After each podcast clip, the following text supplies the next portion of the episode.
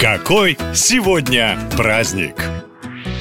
30 августа отмечают свой день роковые женщины. Они – идеал красоты и стиля, всегда уверенные в себе, обворожительные и опасные. Мужчины сворачивают головы им вслед, а женщины завидуют черной завистью. Они – мечта и абсолютная выдумка. Образ фам-фаталь впервые появился, где бы вы думали, в Библии. Медея, Далила или Соломея – женщины демонической красоты, которые подчиняют мужчин своей воле, а после этого обрекают их на гибель. Так что роковая женщина не ноу-хау фабрики звезд Голливуда. Она была задолго до того, как появилось кино. В искусстве разных эпох их воспевали художники, скульпторы и писатели. А на экране впервые фам фаталь появилась в экранизациях мифических сюжетов. Но кинематограф привнес в образ женщины-вамп нечто новое. Теперь она не просто соблазняет, она настоящий вампир, который высасывает все силы и деньги из ослепших от любви мужчин. В немом кино этот сюжет был чрезвычайно популярен и подарил миру целый целый ряд кинодив, вроде Хелен Гарнер. В 40-е и 50-е вместе с появлением фильма нуара «Роковая женщина» стала неотъемлемым элементом жанра. Режиссеры переосмыслили образ и сделали героиню причиной криминальных разборок. Из-за нее мужчины не только теряют голову, но и попадают во всякие неприятные истории. А спустя еще десятилетия из жестокой и кровавой соблазнительницы Фам Фаталь превратилась в независимую и сильную героиню и стала примером для подражания всех женщин женщин. Королевой бала фам фаталь, безусловно, была Мэрилин Монро. На вид глупенькая блондинка в роскошном платье и бриллиантах, которая, тем не менее, может постоять за себя и из любой ситуации выходит высоко подняв голову. Очередной расцвет роковой женщины случается каждые 10-15 лет. Их по-новому одевают, меняют цвет волос, профессию и даже фигуру. Неизменным и тогда, и сегодня остается только одно – фам-фаталь – идеал, которым невозможно стать, и в то же время каждая женщина – роковая красотка. Главное – любить себя и наслаждаться тем, какая вы есть. И именно для этого придумали необычный праздник 30 августа.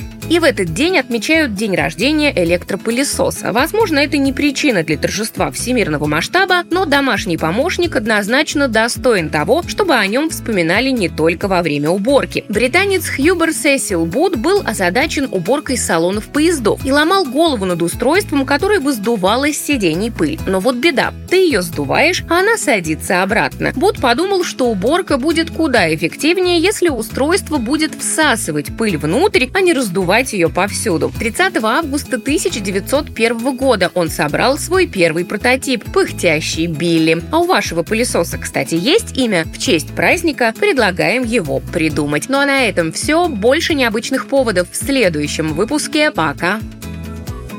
Наша лента. Коротко и ясно.